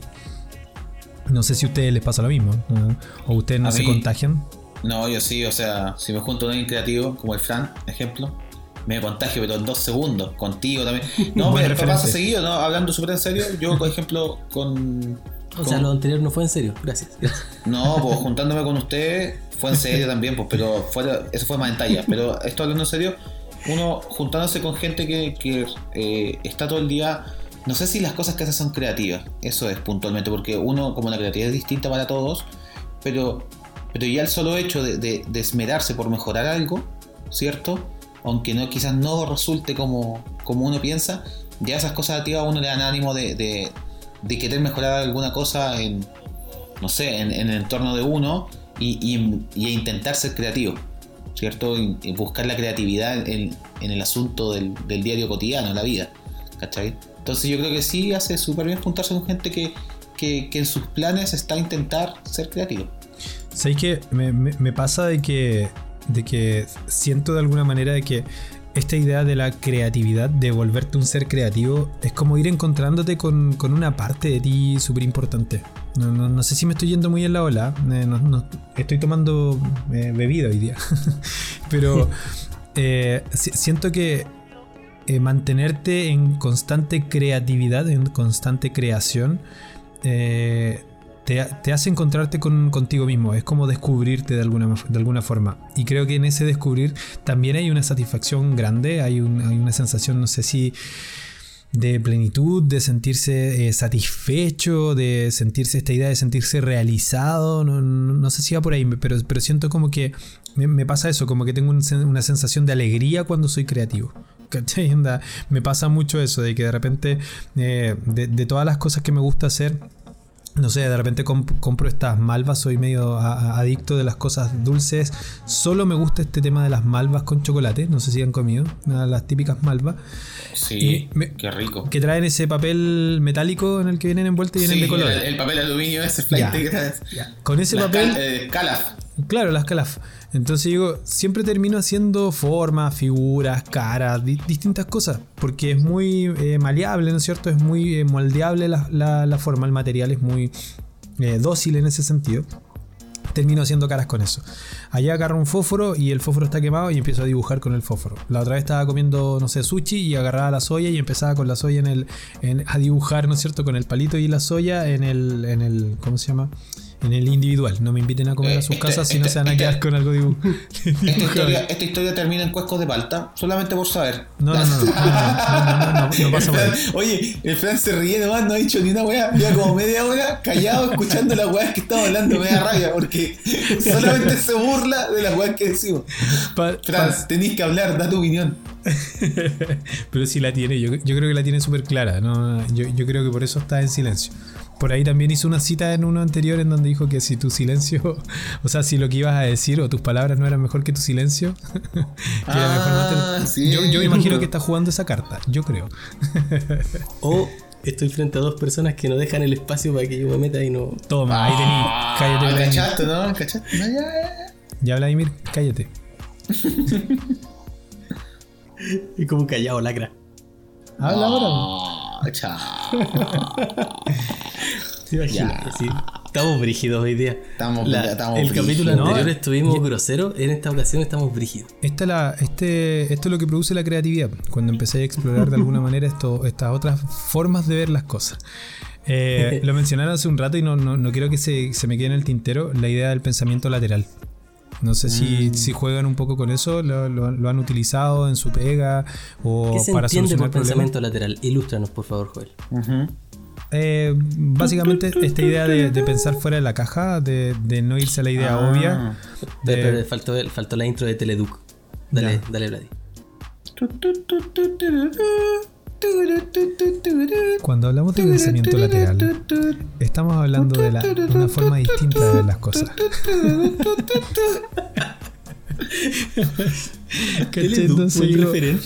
eh, partan una torta con tres cortes en ocho pedazos iguales. Y allá nosotros agarramos la torta y queremos partirla con tres cortes y generar ocho trozos exactamente iguales. Y lo que entendemos nosotros es que obviamente la torta la enfrentamos desde arriba y empezamos a partirla como se corta una pizza, por decirlo así. Entonces generó un corte y con eso generó dos mitades, generó otro corte, eh, ¿cómo se llama? Eh, perpendicular, con lo que haría ocho trozos iguales. Me quedaba solo un corte. Y obviamente la cabeza empieza a ver qué es lo que hago para poder generar los, los eh, ocho trozos iguales. Y el pensamiento lateral lo que te dice es que tienes que enfrentar el problema desde otra perspectiva.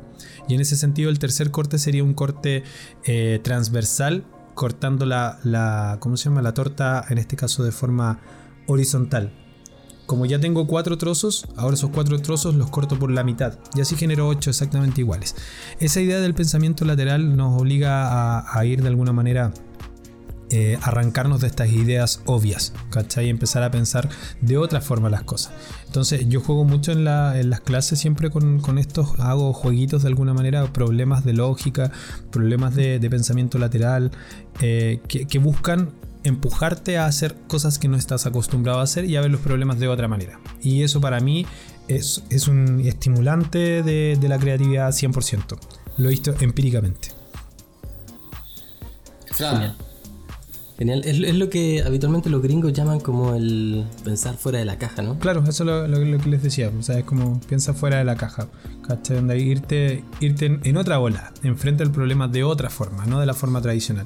Porque por lo demás siempre tendemos a enfrentar todos los problemas desde el punto de vista humano, ¿no es cierto? Desde, desde el ser, un ser humano, ¿cachai? Entonces, eh, según nuestra medida, según nuestro, no, sé, pues, según el hecho de que nosotros tenemos manos, que tenemos pies, que tenemos ojos, todo lo vamos a resolver pensando en dar respuesta a, ese, a esa lógica.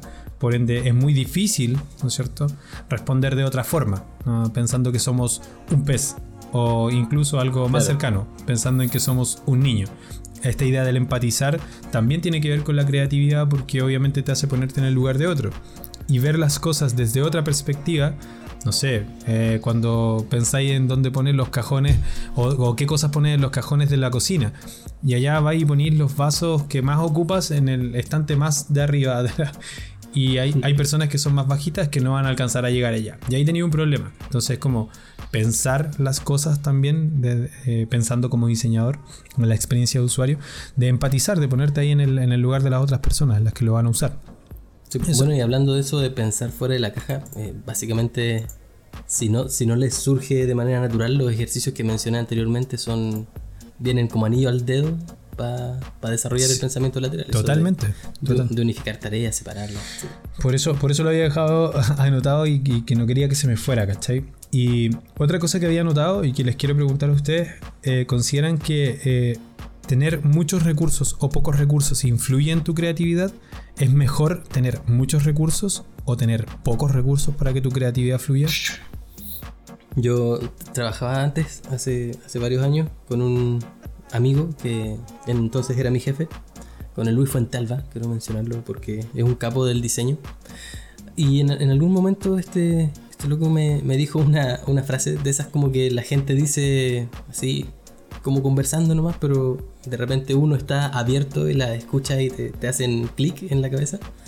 Y este loco me dijo, mira, si lo que pasa es que la cabeza del diseñador es como una biblioteca de recursos. Uno va por la calle, ve una cuestión y ¡pum! Le sacas una foto, pero no con el celular, no con la cámara. No, le sacas una foto mental, y te la, te la aquí en tu biblioteca mental vais pasando por ahí, ves una textura y pum, te la guardáis de nuevo en tu, en tu biblioteca mental. Vas por ahí, ves una tipografía o, un efecto que se utilizó en un diseño y pum, le sacas la foto y te la guardas en tu, en tu eh, biblioteca mental. De tal forma que tú tienes una biblioteca más o menos grande en el cerebro y como el cerebro no está optimizado para recordar, sino que está optimizado para realizar procesos en tiempo real, esto, estas cosas que uno se va guardando te quedan como difusas, ¿cachai? Viste un efecto que había en un logo que viste afuera de una, de una ferretería y dijiste, oh, qué, qué inteligente como usaron tal cosa y lo guardas en la mente. Pero no te vas a acordar perfectamente de, manera exacta cuál era el efecto. Te, vas a quedar con la idea más o menos de que, oye, mira, pusieron la A arriba de la L y quedó bonito. Eh, entonces cuando llega el momento de que te enfrentas a un desafío de diseño, eh, tú, empiezas a buscar en, esta biblioteca mental de, millones de recursos que tienes guardados y, empiezas como a hacer un descarte. Como este no, este no, este no. Mira, este podría servir. Le pones un pin y te lo guardas ahí todo este proceso en tu propia cabeza. Le pones un pin y dices, esta idea puede servir. Sigues buscando en la biblioteca. Mira, esta idea también podría aplicar en este caso. Y eso luego lo traspasas en el Illustrator o donde sea que estés trabajando y, y vas probando las ideas y de pronto puedes mezclar dos o tres de estos recursos, puedes eh, encontrar algún recurso que funcione y en ningún caso vas a llegar a hacer un plagio porque finalmente esta idea como te la guardaste hace años en la cabeza ya se distorsionó completamente y más encima aplicarla a lo que tú estás haciendo no va a ser igual a, la referencia que viste, por lo tanto es un ejercicio súper, súper cool y, y más que un ejercicio es una representación de cómo funciona la cabeza de un diseñador. Sí, es que, es que por eso, o sea, e-, esta idea de, los remixes, ¿no es cierto? habla un poco de eso, o sea, de que voy tomando cosas y se van distorsionando, se van distorsionando por, por tu ideología, se van distorsionando por tu capacidad de recordar esos detalles, porque a todos nos marcó algo distinto, ¿no es cierto? Una misma experiencia, vivimos la misma experiencia, los tres juntos estuvimos el mismo día en un mismo recital, eh, escuchamos lo mismo, pero lo vivimos distinto. Y en ese sentido, lo que marcó para cada uno fue algo particular. Desde ese punto de vista, eh, nuevamente quiero, quiero hacer como hincapié, casi haciendo como un llamado, ¿no es cierto? De, a, los creativos, es como no, tengan miedo, por favor, de comunicarse, de, de, crear, de hacer cosas y demostrar eso que hacen. ¿Cachai? yo de verdad eh, eh, soy un convencido de que el, hecho de dejar fluir tu creatividad es conectarte con el niño interior que tenemos, es conectarte con, con tu. que no te importe, ¿cachai? Y con tu fluir, con esta necesidad que tenemos de, ser, ¿cachai? De ser quienes somos. Entonces, me gusta mucho esta, e, e, esta idea como de todo esto que voy agarrando, voy sacando fotos, que es lo que se llama de alguna manera este bagaje cultural, visual, eh, auditivo, que es como nuestra experiencia someternos al hecho de querer vivir la experiencia del día a día eh, lo más consciente posible, ir capturando, ir haciendo estos, ¿no es cierto?, estas fotos y, estos pins en donde voy dejando estas cosas ahí que se van remezclando con el tiempo y que cuando los necesite, sin darme cuenta prácticamente, el cerebro va a ir, va a abrir ese, ese cajoncito y va a sacar estos recursos para poder, obviamente, ofrecer una respuesta creativa. Me gusta mucho la, la idea, Fran. Desde ese punto de vista, eh, y ya un poco creo que cerrando, me imagino lo que está acá, eh, yo tenía la duda ahí con lo que tú habías mencionado, eh, Fran, respecto del creativo versus el genio loco. No sé si tenía alguna experiencia respecto de eso. Sí, es una, es una forma habitual en que uno, en que las personas que no viven dentro del mundo creativo, que no viven dentro de una aplicación profesional quizás de la creatividad, se imaginan que es ser creativo. Eh, no sé si es muy vieja la referencia, pero me recuerdan a, a Giro sin tornillo de, la familia Rico MacPato. Entonces, la gente.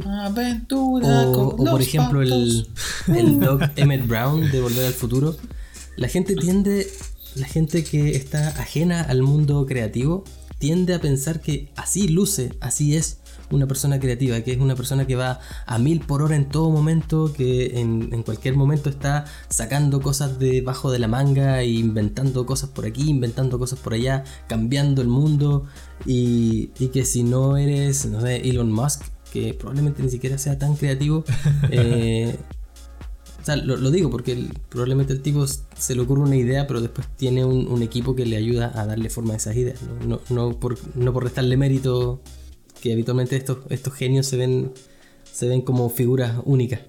Pero, pero claro, la gente, y sobre todo las películas, eh, no sé cuántas películas se han hecho sobre personas que trabajan en agencias de publicidad y se les muestra como así como genios locos o, o incluso los artistas se les muestra como esta persona que no sé, el, ¿han visto esta película? Eh, no estoy loca, creo, la de... Ah, no la he visto yo López.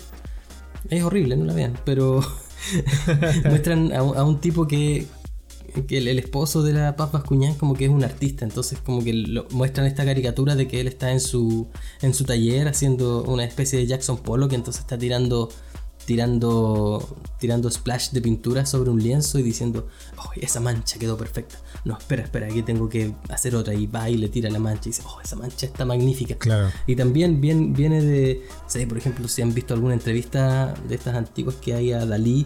Dalí era un personaje que se, inventaba para, la prensa y, hay, una ocasión en donde está firmando una, unas impresiones y le pone su firma y dice, oh, está firmado por Dalí le pone otra firma, está firmado. Y le pone otra firma y dice, oh, esta firma quedó perfecta, por esta hay que cobrar más, esta quedó perfecta. Y el ácido desribonucleico. Entonces, entonces todas estas estos referentes culturales muestran al creativo como una persona así como un genio, básicamente.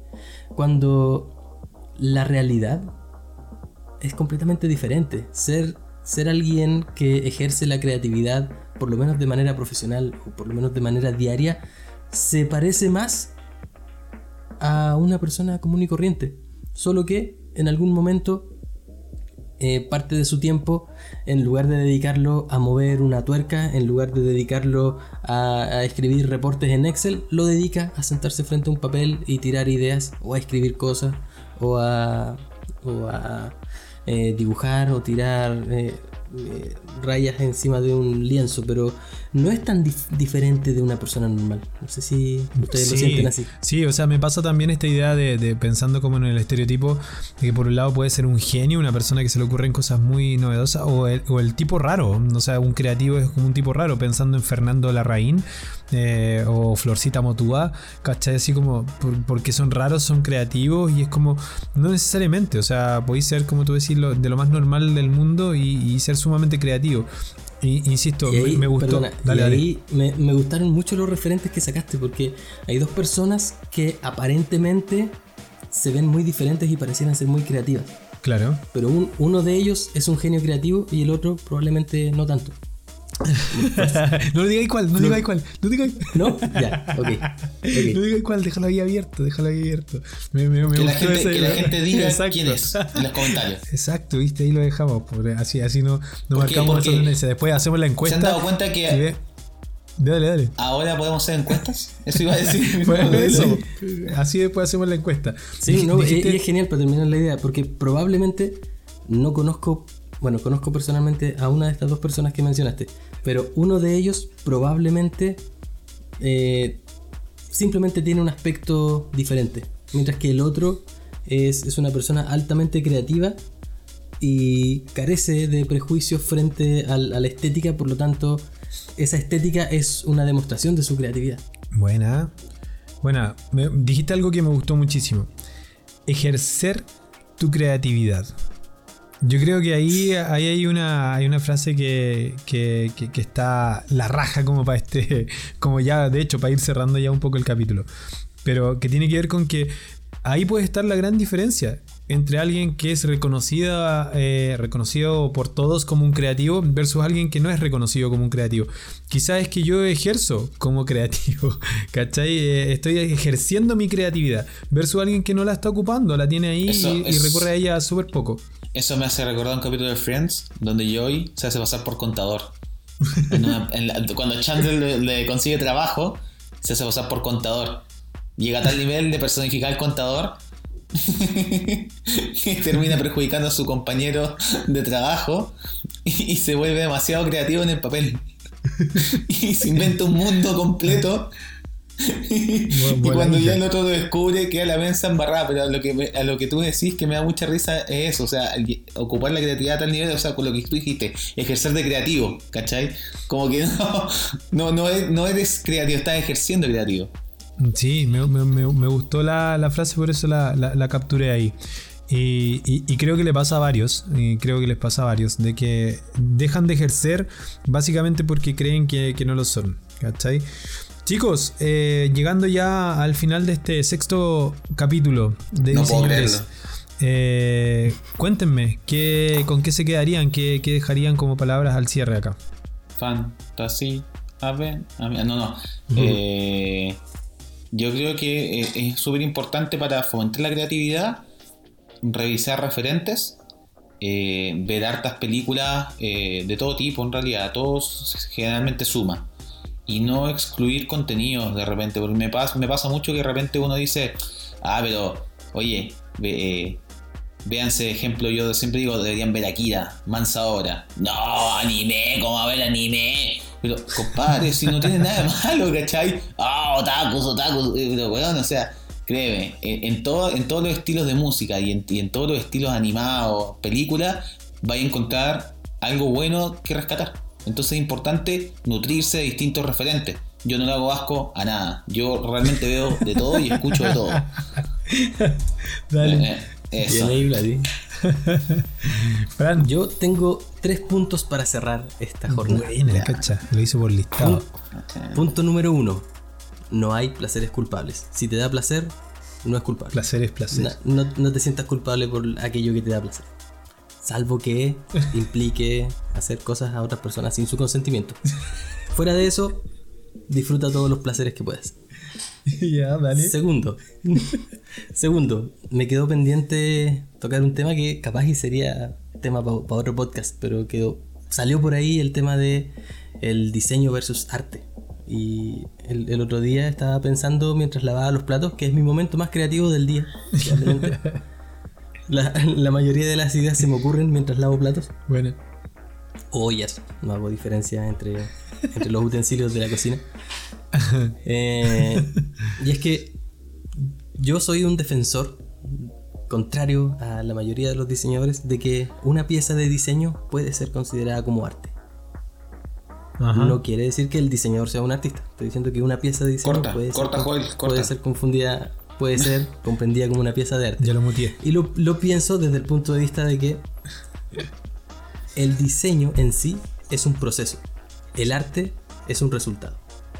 Toma, ahí tenía. Bueno, sí, yo, bueno, estoy de acuerdo. ¿Y el tercero? ¿Tercero? Tercer punto, quiero mandarle un saludo a arroba cachilupis. Cáchate el nombre.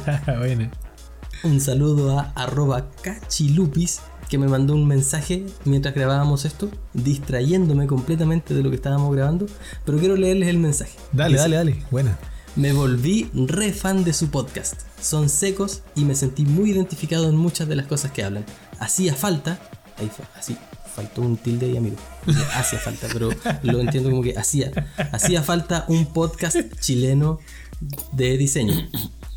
Postdata, me gusta Caleta, que sean más relax e informales. He escuchado otros podcasts de diseño latinoamericanos y son demasiado cuadrados y fome, ja, ja, punto. Jaja, punto. Muy bien. gracias. Si quieres salir en diseñadores, ¿cierto? Envíanos tu mensaje por interno cualquiera de los tres y nosotros somos súper felices. estamos grabando. uy, si, estamos grabando, mira, grabamos siempre, damos el horario de grabación, ¿no? Oye, eso está bueno, sí, sí está bueno, me gusta. Estamos grabando todo, nosotros grabamos todos los sábados de 8 y media hasta que nos dé la pila. ¿Ya? Entonces. hasta que nos reten. si, mandan, su mensaje dentro de ese rango de horas, lo vamos a leer en, el capítulo. El capítulo nunca dura 10 minutos, así que tienes chance de mandarlo a, las 20.40 y créeme que nos va a pillar grabando. Está buena, buena, me gustó. Me gustó. Bueno, chicos, yo eh, cerrando palabras al cierre de creatividad. Eh, me quedaría con incorporando con la, frase que se mandó recién ahí, eh, Fran, con la idea del ejercer tu creatividad. Los invitaría a todos a ejercer su creatividad, a que vuelvan a conectar con su capacidad creativa. No tengan miedo en ese sentido de expresar y mostrar lo que tienen dentro. Eh, todo no lo que, tengáis miedo de crearlo a él. Exacto, de crearlo a ah. él, a él. Eh, de tomar papel. de, fluir de alguna manera, de escribir. Eh, atrévanse de repente ahí, váyanse a Medium y se mandan algunos textos, ¿no es cierto?, de lo que, lo que fluya. Eh, hagan ejercicios que tengan que ver con creatividad. Vuelvan a tomar los pinceles, vuelvan a jugar con plasticina. Hagan cosas. Eh, de alguna manera todo lo que esté ahí en su entorno puede ser. De repente ordenar las letras en una sopa de letras, de repente ordenar los tallarines, jugar con algo ahí, sacar una foto, pero fluyan en ese sentido, saquen eso que hay adentro porque es muy liberador y te permite encontrarte. Yo creo que de verdad ser creativo en el sentido de no de la originalidad, ¿no es cierto?, sino que de la, capacidad de estar creando y fluyendo, comunicando, eh, podría ser muy revelador. Así que mi invitación es a que de alguna manera se descubran, a que ejerzan su creatividad, a que se mantengan activos en eso. Y sería bueno ahí de repente que en el, cuando publiquemos esto en, Instagram eh, nos puedan dejar también los links de lo, que, de lo que hacen, de dónde está su creatividad. Si es que tienen por ahí algún, algún repositorio en donde dejan su, testimonio de la creatividad, eh, estaría interesante. Así que eso chicos, eh, no sé si quieren agregar algo más, algún saludo se les queda. Yo quiero mandar el infector saludo al Coque, nos comparte todas las semanas, ¿sabéis qué? Yo, Coque. Se puso tan contento cuando lo mencionas. Sí, Coque, un saludo. Coque lo conozco en persona, trabajamos mucho tiempo juntos, así que, amigo, te quiero, gracias por compartirnos. Y a, Mauricio, que también siempre nos comparte, cada vez que subimos el podcast dice, oh, qué bueno, lo está esperando. Hay, hay varias personas, pero no, no me acuerdo de todos, me acuerdo de los que fueron mis alumnos o amigos, puntualmente. pero voy a anotar un papelito eh, esta semana ahí para tener un listado y mandar los saludos correspondientes a todos los que nos han escrito por interno. Se les agradece realmente que nos escuchen. Gracias por eso. Yo tengo un aviso parroquial. Buena. Para, para los fanáticos más acérrimos del podcast, en nuestro canal de YouTube hemos estado subiendo una selección fina de los mejores momentos. Sí, una fina selección, como en Escafé. Mira, déjame buscarle y mostrarle algunos de los, de los títulos para que, para que vayan, vayan generando expectativas. Títulos creativos. Un poquito mientras, mientras bueno, sin, duda son los momentos creativos o de repente los momentos en los que nos vamos en tremendas bolas, porque hay, hay cosas que por ahí han pasado de repente desapercibidas y hay otras por las que nos han llegado muchísimos comentarios más de lo que esperaríamos. y hay gente que ya está tomando un poco la jerga de las cosas que hablamos, así que esto está interesante. Oye, el chiste de la flor fue. Mira, tenemos subido los siguientes. Dale, dale, dale. Uno de ellos dice, el diseñador es Shinji, súbete al maldito EA. Buena. Otro de ellos es consejos de un Uroboros para Instagram. el siguiente es, el diseñador es una flor. ¿Qué flor? y hay otro que dice, diseñar bajo presión es como hacer caca. Entonces tenemos varios momentos ahí publicados y tenemos agendado para esta semana eh, Déjame ver, un segundo. Aprovecho de darle saludo. Hablé con el creador de esta, de esta frase de, que sentarte a crear así como obligado es como hacer caca. Y ya tengo, su venia, eh, nos está escuchando, así que saludos Danilo García. Eh, gracias por esa. y para esta semana tenemos agendado cursos online versus presenciales. Tenemos agendado también estudiantes flojos o viejos amargados. Y también tenemos agendado el Chuck Norris del diseño estudia online. Tan, bueno. No, estudio, online, estudia a Chuck Norris, que es distinto. Y, le están pidiendo hacer una recopilación de los chistes fome. Así que también va a ser una. ah, está bueno, sí. Al final de la temporada. Oye, chiquillos, y también aprovechando ya que están todos, miren, yo saqué unas poleras de la, con la cara del Friendly Joel, ya la estoy vendiendo yo en mi casa, por si acaso voy a encargar el delivery. ¿Ya? Así que cualquier cosa, eh, me llaman nomás por teléfono. Espero que los chicos no se den cuenta. el tren está vendiendo sopaipilla y dobladita. Y yo estoy haciendo esculturas de cuesco. ya, chiqui. Ya, ya. Oye, chicos, no se olviden visitar nuestros canales de Instagram, de YouTube. ¿Dónde más estamos, Joel? Estamos en todas las plataformas de podcast, eh, principalmente Spotify, Anchor.fm y Google Podcasts. Así que ahí nos pueden escuchar. Ya, y vayan los mejores momentos que ahí el Fran se pegó un trabajazo con el Joel ahí en, la fina selección, así que no nos decepcionen. Vayan para allá y le pegan una escuchada y lo ponen en su playlist y se ríen un rato cuando estén ahí trabajando. Y, esto es para ustedes, para que cuando estén trabajando amenícenla. No, no, esto es para nosotros. Para nosotros. no, la fina selección es para ellos, para que amenicen la carga laboral. Yo lo he escuchado como 10 veces. ya chicos, un agrado como siempre estar con ustedes el día sábado de la noche. Es, mi mejor forma de carretear eh, en este modo cuarentena. Oye, sí, los sábados se han vuelto ya tradición. A, todo esto, este sábado eh, fue un poquito más largo el programa, así que no les voy a pedir disculpas, sino que les, voy a pedir que nos den las gracias porque eh, hacer un programa tan largo para ustedes, créanme, créanme, requiere dejar de tomar once, chi. Ya, ya. Dejemos la locura. Un abrazo. los quiero mucho. Los, aprecio. Los considero. Nos vemos la próxima semana. Nos vemos la próxima semana. Que estén bien. Chao, chao. Chao, chao.